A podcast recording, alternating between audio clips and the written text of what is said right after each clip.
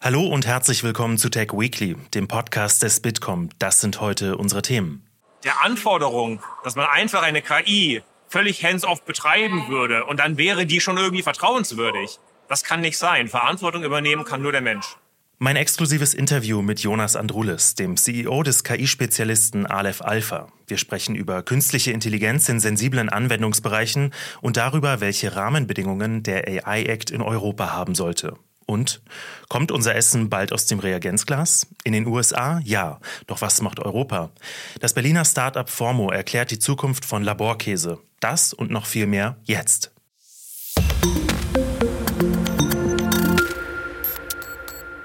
Mein Name ist Tobias Grimm und wir schauen auf die wichtigsten Digitalnachrichten der Woche. Am Ende gibt es einen Ausblick auf die Termine der nächsten Woche. Politik. Die Europäische Union hat sich auf den Data Act verständigt. Kühlschränke, Autos, Staubsauger, aber auch Flugzeuge, Windräder und Mähdrescher. Fast in jedem modernen Gerät werden inzwischen Daten genutzt. Der Data Act soll Verbraucherinnen und Verbraucher, aber auch Unternehmen mehr Kontrolle über die eigenen Daten geben und den Datenaustausch fördern. So könnten in Europa die Weichen für eine echte Datenwirtschaft gestellt werden. Das teilte die schwedische Ratspräsidentschaft mit, die übrigens nur noch bis zum 30. Juni geht. Spanien übernimmt am 1. Juli die Ratspräsidentschaft der Europäischen Union. Der Präsident der spanischen Regierung, Pedro Sánchez, hat für sein Halbjahr vier Prioritäten festgelegt. Reindustrialisierung, grüner Wandel, Stärkung der sozialen Gerechtigkeit und die Einheit der Europäischen Union. Wir hören mal rein in seine Rede. Ich denke, dass wir in den letzten vier Jahren viele Lehren aus dem Prozess der Deindustrialisierung in Europa gezogen haben, aber auch aus den Folgen, den Schwächen und den Anfälligkeiten, die wir damit gesammelt haben. Außerdem ruft Sanchez dazu auf, Schlüsselindustrien nach Europa zu verlagern, insbesondere in den Bereichen Energie und Gesundheit. In seiner Amtszeit will er auch dafür sorgen, dass die EU bei digitalen Produkten und künstlicher Intelligenz eine Führungsrolle einnimmt. Technologie. Wir bleiben bei KI, denn künstliche Intelligenz ist im Moment das große Thema. Diskussionen um Chancen und Risiken allgegenwärtig. Der Wettbewerb mit den amerikanischen KI-Anbietern und das Ringen um den AI-Act der Europäischen Union.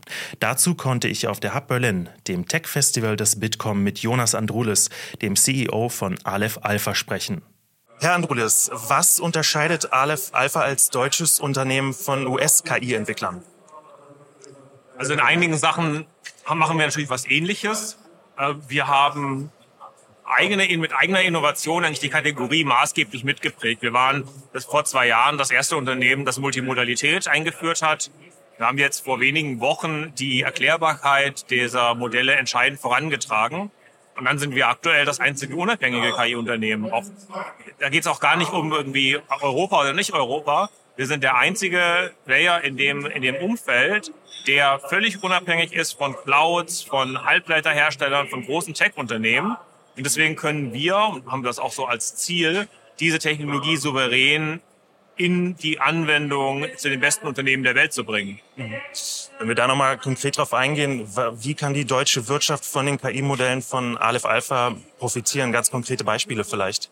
Das ist eigentlich alles, was Wissensarbeit macht, äh, was ich vielleicht als Beispiel mal sagen kann, ist das, was wir mit dem Land Baden-Württemberg gemacht haben, F13. Ähm, super spannend und gefällt mir deswegen, weil es eben jenseits dieser Beispiele ist, die jeder schon zehnmal gesehen hat, irgendwie Chatbots oder Copywriting. Was wir da machen, ist auf Basis von interner geschützten Dokumenten erstellen wir Kabinettsvorlagen, Beschlussvorlagen. Die KI erstellt gemeinsam mit den Menschen wirklich mehrseitige Word-Dokumente, exakt anhand der Vorlagen, die dort intern im Verwaltungsprozess gebraucht werden.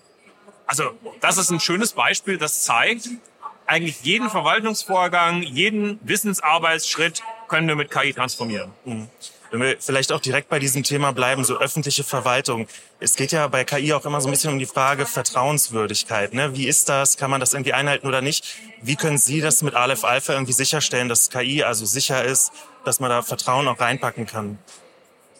Also die Basisvoraussetzungen schaffen wir, indem wir das Ganze völlig unabhängig im geschützten Raum betreiben. Wir haben ein eigenes Rechenzentrum, das, das stärkste kommerzielle KI-Cluster Europas, das komplett unter unserer Kontrolle ist. Also da kommt auch niemand rein, der nicht, der nicht äh, autorisiert ist. Und natürlich haben wir auch die Technologie, die Kunden bei sich in ihrer eigenen lokalen Umgebung betreiben.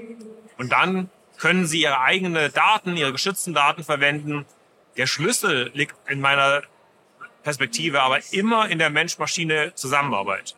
Also der, der Anforderung, dass man einfach eine KI völlig hands-off betreiben würde und dann wäre die schon irgendwie vertrauenswürdig. Das kann nicht sein. Verantwortung übernehmen kann nur der Mensch. Das ist ein ganz guter Übergang zu meiner nächsten Frage, nämlich zu dem Zusammenspiel von Mensch und Technik sozusagen.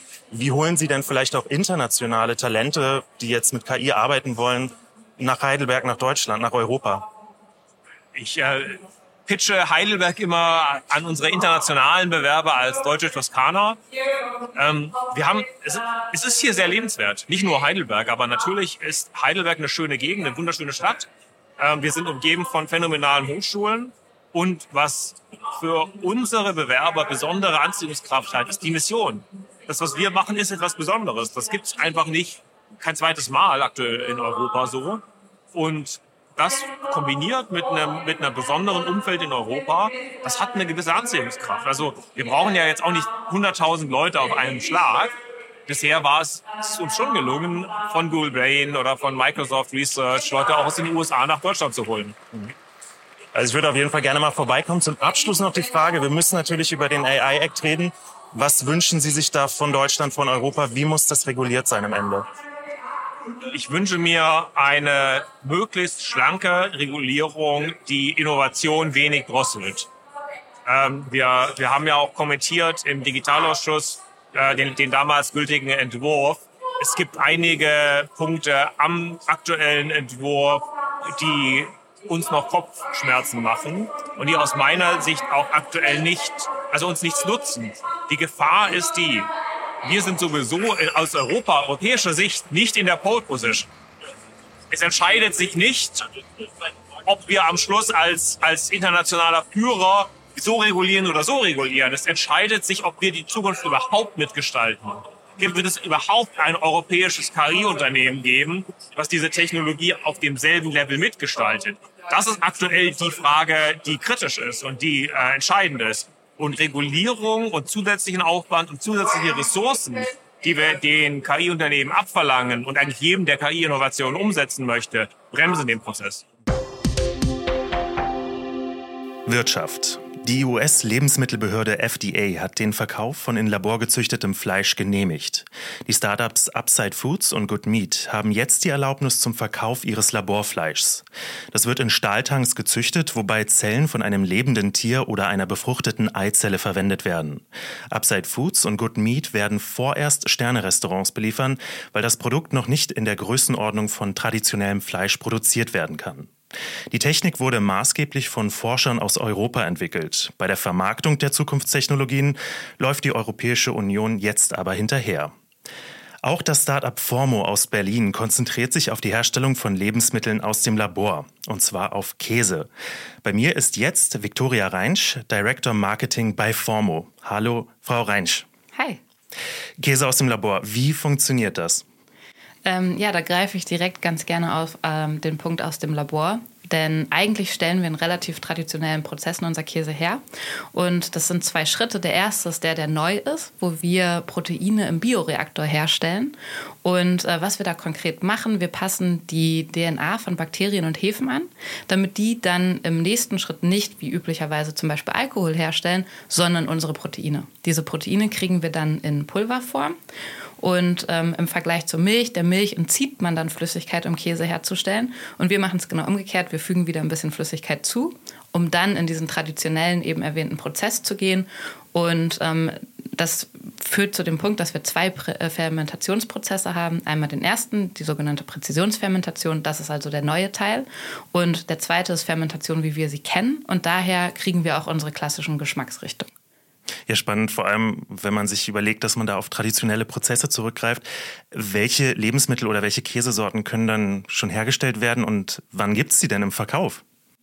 Also man könnte alle möglichen herstellen, man muss sich nur entscheiden. Ne? Die, die Käsewelt ist ja äh, vielfältig und wir werden jetzt im ersten Schritt mit einem Frischkäse ähm, starten, Frischhain. Also man sieht bei uns klar, dass wir ein Berliner Startup sind, da sind lauter Anlehnungen. Dann haben wir Le Kreuzberg und ähm, ein Athena, da wie der Name schon sagt, kann man sich vorstellen, da kommt die griechische Inspiration und ähm, das sind die drei Richtungen, mit denen wir starten. Die sieht man auch bei uns auf der Website schon, kann man anschauen. Und wir haben auch noch mit diesen Proteinen, mit denen wir arbeiten, gesehen, dass man sehr gut Ei damit ähm, Ei-Alternativen herstellen kann. Und das sind die ersten Produkte, mit denen wir starten. Und jetzt geht es tatsächlich im November los, also hottest News sozusagen. Ähm, ähnlich wie die Kollegen in den USA starten auch wir im Food Service. Wenn man jetzt mal guckt, wann wird dieses Produkt, also du, Sie haben jetzt gerade drei Produkte genannt, wann werden die massentauglich werden? Gibt es da so eine Theorie vielleicht schon? Ja, also massentauglich sind sie im Grunde genommen ähm, auch jetzt schon, weil die Frage ist ja, was macht ein Produkt massentauglich? Und ähm, in erster Linie muss es gut schmecken. Ähm, wenn, hier, wenn ein Produkt nicht schmeckt, dann wird es auch niemand kaufen. Und äh, gerade der Deutsche ist ja sehr preissensibel. Das heißt, massentauglich wird es auch dann, wenn man sich das ähm, gut leisten kann. Und im ersten Schritt werden unsere Produkte ja eher auf dem höheren äh, Preisniveau, wie zum Beispiel Bioprodukte sein. Aber da sagt äh, der, der, die Frage ja auch schon aus, Masse macht natürlich dann auch da wiederum den Hebel aus, dass wir die Preise relativ schnell senken können. Ähm, wir starten über Food Service eben wegen diesen Feedback Loops und weil wir dort einzelne Kunden haben, wo wir auf die Bedürfnisse eingehen können. Aber das Ziel ist, relativ zeitnah in den Retail zu gehen. Da sprechen wir von ein bis anderthalb Jahren. Ich bin auf jeden Fall sehr gespannt, werden wir das Ganze dann mal kaufen und mal gucken, wie es schmeckt. Frau Reinsch, vielen Dank für das Gespräch. Danke auch. Unternehmensnews. Und hier geht es diese Woche um Social Media. In Kanada entfernt Meta jetzt News von Facebook und Instagram, weil das Land den Online News Act verabschiedet hat. Das Gesetz zwingt Technologieunternehmen wie Meta und Google, mit Nachrichtenverlagen zu verhandeln und sie für ihre Inhalte zu bezahlen. Meta hat sich schon lange gegen das Gesetz ausgesprochen und davor gewarnt, Nachrichten zu entfernen. Und in Australien fordert die Regierung Twitter auf, stärkere Maßnahmen gegen Hassreden zu ergreifen. Die Cyberaufsichtsbehörde eSafety kritisiert, dass Twitter unter der Führung von Elon Musk 62.000 gesperrte Konten wieder freigeschaltet hat, darunter auch Konten, die Nazi-Rhetorik verbreiten. Die Behörde droht mit Geldstrafen, wenn Twitter nicht innerhalb von 28 Tagen Informationen darüber liefert, was es zur Bekämpfung von Online-Hass unternimmt. Der Terminkalender. Heute am 30. Juni geht die digitale Rentenübersicht online. Auf der Plattform rentenübersicht.de sollen Bürger und Bürgerinnen künftig einen Gesamtüberblick über ihre gesetzliche, betriebliche und private Altersvorsorge erhalten. Der Login soll über die Online-Funktion des Personalausweises mit der dazugehörigen Ausweis-App 2 auf dem Smartphone möglich sein. Am 1. Juli startet das E-Rezept. Laut Bundesgesundheitsminister Karl Lauterbach soll es unter anderem Abläufe in Arztpraxen und Apotheken vereinfachen und die Zettelwirtschaft im Gesundheitswesen beenden. Der Start der elektronischen Rezepte hatte sich mehrfach verzögert. Und jetzt schauen wir auf die nächste Woche, der Ausblick auf Kalenderwoche 27. Im Bundestag beginnt die letzte Sitzungswoche vor der parlamentarischen Sommerpause mit der 70-minütigen Regierungsbefragung am Mittwoch. Dabei steht Bundeskanzler Olaf Scholz dem Parlament Rede und Antwort. Außerdem ist Mittwoch der letztmögliche Termin, um den Bundeshaushalt zu besprechen. Finanzminister Christian Lindner verhandelt mit den Ministerien um deren Etats für 2024. Bisher ohne Einigung. Und am 6. Juli steht unter anderem ein Antrag der Fraktion Die Linke mit dem Titel Künstliche Intelligenz nachhaltig und sozial gerecht regulieren auf der Tagesordnung. Und für Freitag hat die CDU-CSU-Fraktion einen Antrag mit dem Titel AI Act für eine engagierte und innovationsfreundliche Mitgestaltung Deutschlands bei der Regulierung künstlicher Intelligenz in Europa angekündigt. Am Dienstag, den 4. Juli, findet in Brüssel eine Bitkom-Veranstaltung zum Cyber Resilience Act statt. Es soll diskutiert werden, wie der Cyber Resilience Act Anreize für Unternehmen schaffen kann, um in Cybersicherheit und Innovationen zu investieren. So sollen europäische Cybersicherheitsunternehmen international wettbewerbsfähig gemacht werden. KI wird uns also weiter beschäftigen und wenn euch dieser Podcast gefallen hat, bewertet und abonniert uns gerne, um keine Folge zu verpassen. Danke fürs Zuhören und bis nächsten Freitag.